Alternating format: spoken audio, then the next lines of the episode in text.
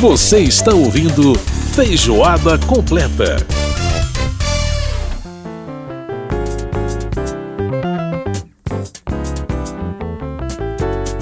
Estamos de volta com Feijoada Completa, aqui pela sua Rádio Câmara, emissoras parceiras, Rede Legislativa. Eu não aguento mais. Você está ouvindo ao fundo Elis Regina, do álbum Elis 1972, agora Me Deixa em Paz, canção do Ivan Lins e Ronaldo Monteiro. Eu não aguento mais. Me deixa em paz. Sai de mim, me deixa em paz. Olha, eu quero lembrar que você pode participar do nosso Feijoada Completa mandando pra gente suas críticas e sugestões através do nosso e-mail radio@câmara.leg.br, radio@câmara.leg.br. Pode participar também através do WhatsApp 61 99978 9080. Suas críticas e sugestões serão muito bem-vindas por aqui. Sensacional, né? Elis Regina, sempre muito bom ouvir essa grande dama da música brasileira. A sua voz maravilhosa, Me realmente. deixa em paz. Sai de mim, me deixa em paz. Muito bem, agora a gente vai falar de esportes olímpicos aqui no Feijoada. Ciclo Olímpico. Sandro Farias participando mais uma vez aqui do Feijoada Completa, falando de esportes olímpicos, trazendo hoje um pouco sobre a Olimpíada de Inverno. E aí, Sandro, como é que tá? Tudo tranquilo? Tudo bom, meu amigo, tudo certo. É, enfim, não estamos no melhor momento do mundo, né? É, Para falar verdade. de para falar de encontro entre todas as nações, mas a gente tem a obrigação de vir aqui e fazer, né, um balanço sobre como é que foi essa edição dos Jogos Olímpicos lá de, de Pequim. Pois é, uns Jogos Olímpicos é, de Pequim, que a gente teve, é, enfim, muita coisa interessante, né? Acho que o brasileiro está cada vez mais desenvolvendo interesse, pelo menos na questão de assistir. Eu lembro que quando a Record transmitiu os Jogos, os Jogos Olímpicos de Inverno em 2010, né? Houve todo aquele boom em torno do curling, as pessoas apaixonadas pelo curling. Enfim, parece que os, os esportes de inverno vão, vão despertando interesse nos países tropicais, inclusive com a- a- a- o desempenho da Austrália, que é um negócio interessante, né, Sandro? É, Austrália, Nova Zelândia ganhou um ouro pela primeira vez também. É, também é outro país aí que está no mesmo, no mesmo, mais ou menos na mesma altura ali de, de hemisfério, né, do que a gente. E Jamaica abaixo de zero, já foi 30 anos é. atrás, se eu não me engano, foi lá um fenômeno, porque tinha lá a equipe de bobsled da Jamaica, porque o Brasil Uhum. não. Depois, inclusive, nós vamos falar disso. Aham.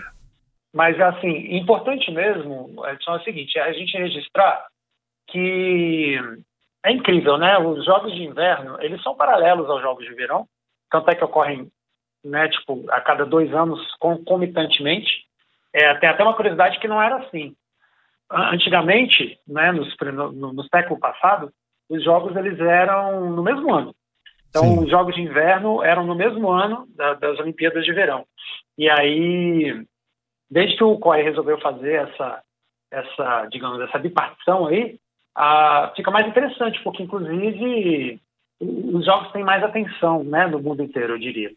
E aí, assim, para fazer um balanço breve do que foram esses jogos da Olimpíada de Inverno de Pequim, a gente tem a, cada, a participação cada vez mais forte, mais pronunciada e mais, eh, digamos, consolidada da Noruega. Para quem não sabe, a Noruega é a maior potência mundial dos esportes de inverno, né? É um país com, sei lá, eu estava fazendo umas pesquisas, a Noruega é do tamanho de Goiás. Tem só 5 milhões de habitantes. Aham. E ela é, é o país recordista de medalhas em todas as edições dos Jogos. E não por acaso, nessa edição, foi a recordista. Bateu o recorde, inclusive, de ouros, foram 16 ouros, 8 pratas e 13 bronzes. A Noruega ficou com 37 medalhas no total. Aí Muita depois coisa. Noruega, vem um top 5 ali que é mais ou menos condizente com o que a gente tem eh, na Olimpíada de Verão, que são superpotências do esporte, que aí vem Alemanha, Estados Unidos, China, e aí no top 5 parou também na Suécia, que Uhum. também não é uma grande potência olímpica de verão, mas é uma potência olímpica de inverno, não por acaso, porque também é da Escandinávia, né? Na, É, coladinho ali Tá com a Noruega, né? Exatamente. Sim, está ali no, no topo do gelo mundial. E aí tem uma curiosidade também, que é o seguinte: dos 10 maiores medalhistas né, da, da Olimpíada de Inverno, oito são países europeus. Só quem destoa dessa lista são, não por acaso, duas superpotências, que são, são os Estados Unidos e China. Exato. mas que também são superpotências na Olimpíada de Verão. Obviamente que há outros países também que vão muito bem, tanto na Olimpíada de Inverno quanto de Verão. Acabei de citar aqui a Alemanha como exemplo disso. Mas é que a China e os Estados Unidos eles vêm no top 5 tanto nos Jogos de Verão quanto nos Jogos de Inverno. E aí, essa coisa que eu, que eu comentei agora há pouco sobre a Noruega é incrível porque os esportes de inverno lá eles têm a popularidade proporcional ao que nós temos aqui no Brasil com os nossos esportes olímpicos coletivos, como futebol, vôlei, basquete. Uhum. Toda, é, Brinca-se muito que toda criança já nasce ali colocando o, o esqui, né? Para andar na rua. É, Basicamente para já começar a fazer esporte. pra começar a fazer esporte, exatamente. E aí eu acho que até um papo futuro para a gente, para uma próxima edição, para a gente poder se alongar um pouco mais no que está sendo essa, é, do que, que é um, uma política de esporte de alto rendimento de verdade. A gente sempre falou muito aqui, eu acho que nas duas ou três conversas nossas, a gente citou o exemplo da Grã-Bretanha, Uhum. que vem nos esportes, é, pelo menos na Olimpíada de Verão, que é ainda o braço mais forte dele, né, teve uma ascensão impressionante a partir dos jogos, desde Barcelona teve um, um certo ocaso, uma participação muito ruim, depois veio subindo um pouquinho até chegar ao ápice nos Jogos de Londres e continuar e permanecer no mesmo nível de excelência no Rio e, e depois no, em Tóquio. A, a gente, numa próxima conversa, pode falar, se você quiser, da Holanda, que ela está galgando mais ou menos esse mesmo caminho da Grã-Bretanha e está servindo meio de exemplo aqui para o Brasil. Está Uhum. sendo meio que um, um farol aqui para gente, tá? Interessante. Você quer que eu fale um pouquinho de Brasil também? Porque, Vamos falar, inclusive, porque uma coisa que me chamou muita atenção foram algumas, algumas, é, algumas posições interessantes do, ah, interessantes do Brasil, que lógico que não, muito longe ainda de, de medalha, mas melhorando algumas posições. A gente tá, tá realmente assim, nem que seja com neve artificial, dando algum jeito, mas a gente tá buscando esse caminho, né? É, para quem se lembra, por exemplo, do Arthur Zanetti, que treinava caindo num colchão velho de. de aí eu estou falando da, né, da ginástica olímpica, no caso da, da, da Olimpíada de Verão. Para o atleta olímpico brasileiro, parece. Ele vai além do que talvez a gente possa imaginar, do que possa ser um limite de, de condições mesmo de treinamento. Né? Aham, aham, Aquela- exatamente. aquele velho clichê olímpico da superação, ele talvez tenha lugar aí nessa, nessa construção que a gente está fazendo. Mas aí, assim, é, isso traz resultados, porque eu, eu falo agora sobre dois esportes que o Brasil teve a melhor participação de todas as Olimpíadas.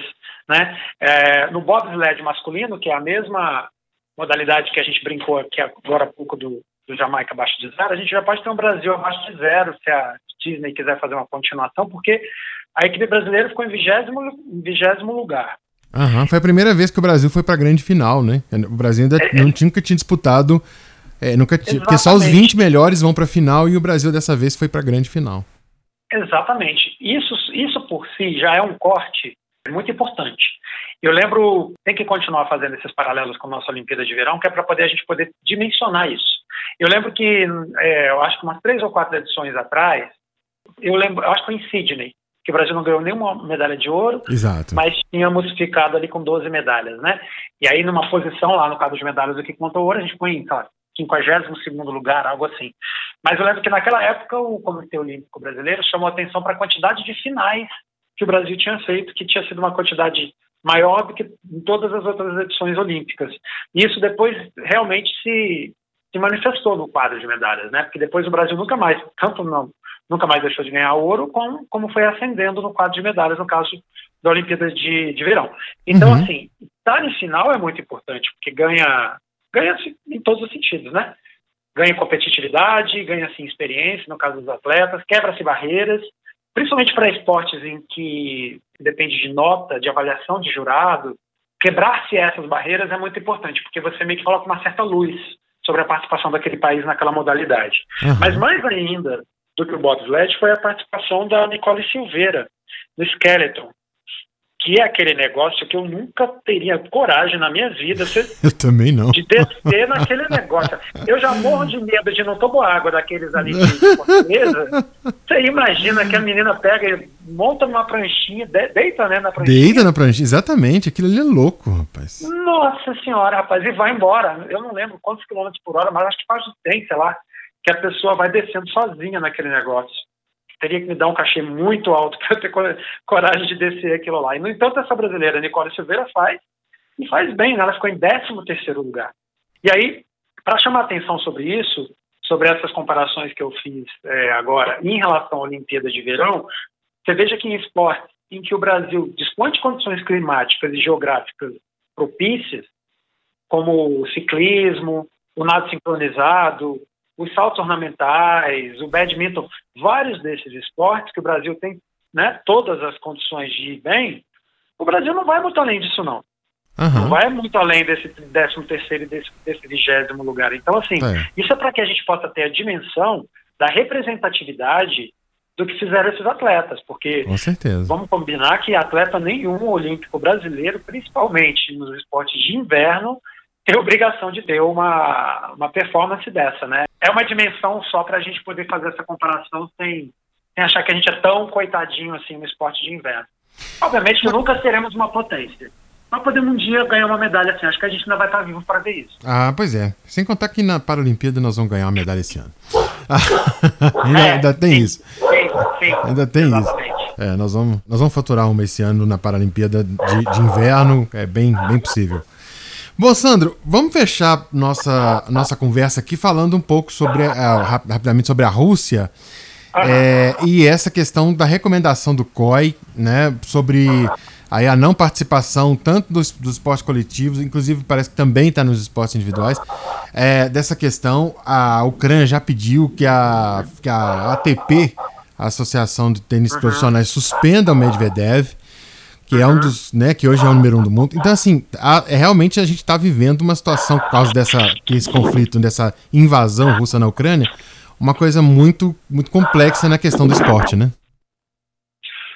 É, é muito, porque eu não sei se, bom, é, a minha cachorrinha tá latindo aqui, eu não sei se isso está interferindo muito na nossa conversa, se tivesse né, Não, deixa ela participar, Mas tá tranquilo aqui. Ela tá Feijoada completa olha, é um programa democrático, inclusive para não, os Não, rapaz, e olha só, e olha só, a coincidência ou não, nós estamos falando de Rússia, o nome da minha cachorra é Olga.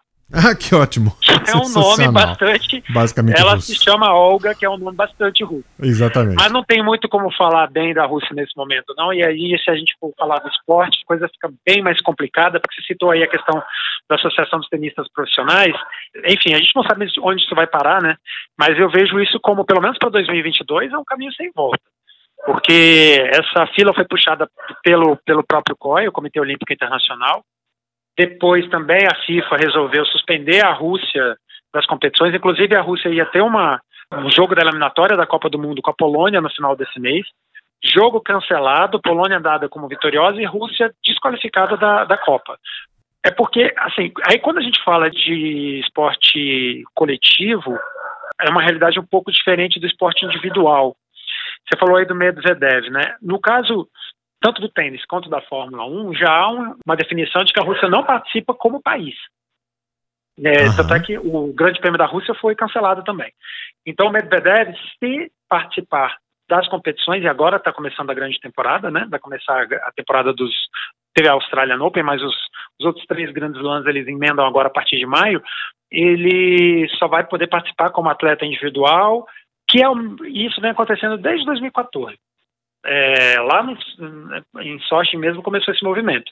Por quê? Em Sochi houve um grande escândalo, não sei se você lembra, a participação de atletas dopados e com participação do Estado russo. Né? Não só que o Estado russo sabia, isso já é comprovado, quanto promoveu o doping de atletas. Então, desde 2014, a Rússia está é, impedida de participar como país das edições olímpicas da mesma maneira, os atletas não podem usar a bandeira, né, no caso, o, a, a, bandeira russa não pode ser hasteada caso ganhe uma medalha, muito menos o hino russo.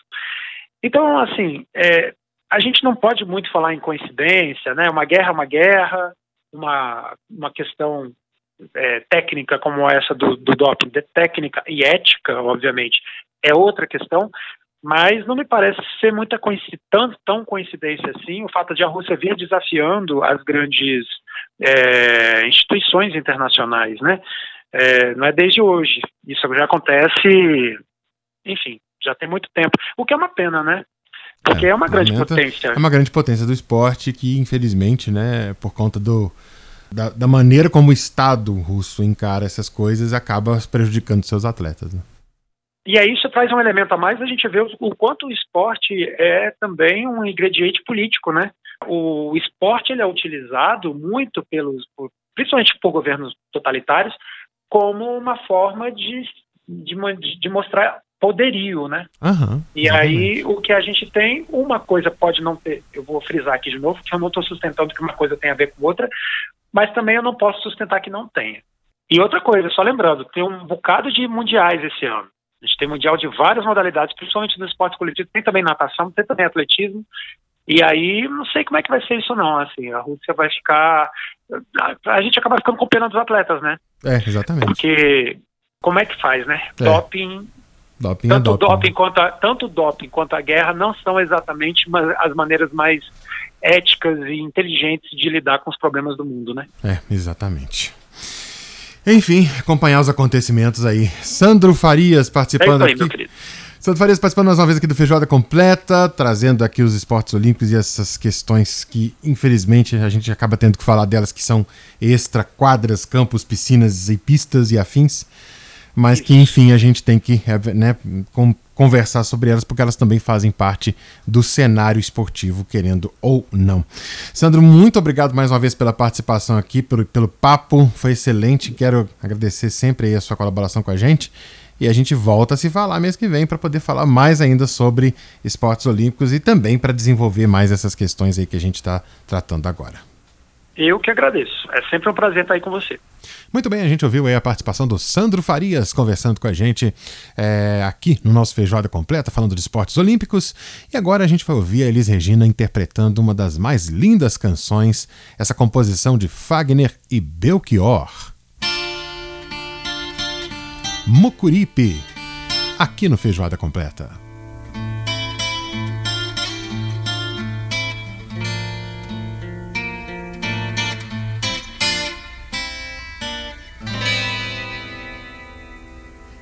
As velas do Mucuripe vão sair para pescar.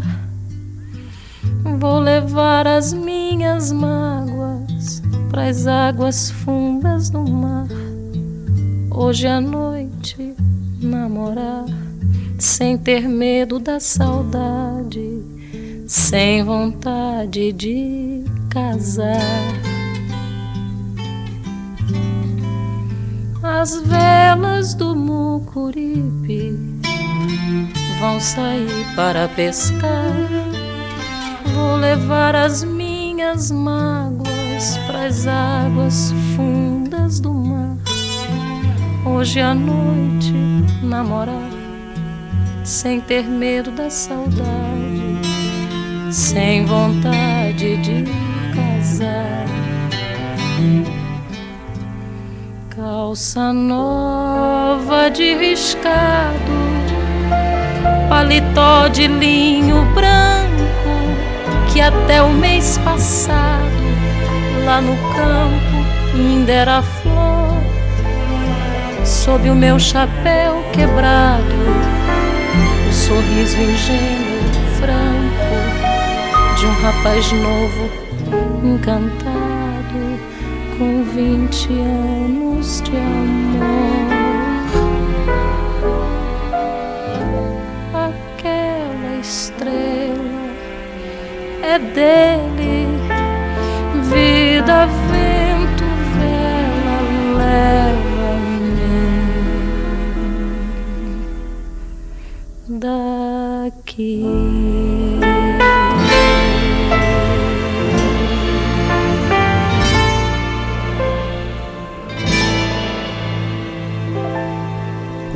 linda, né?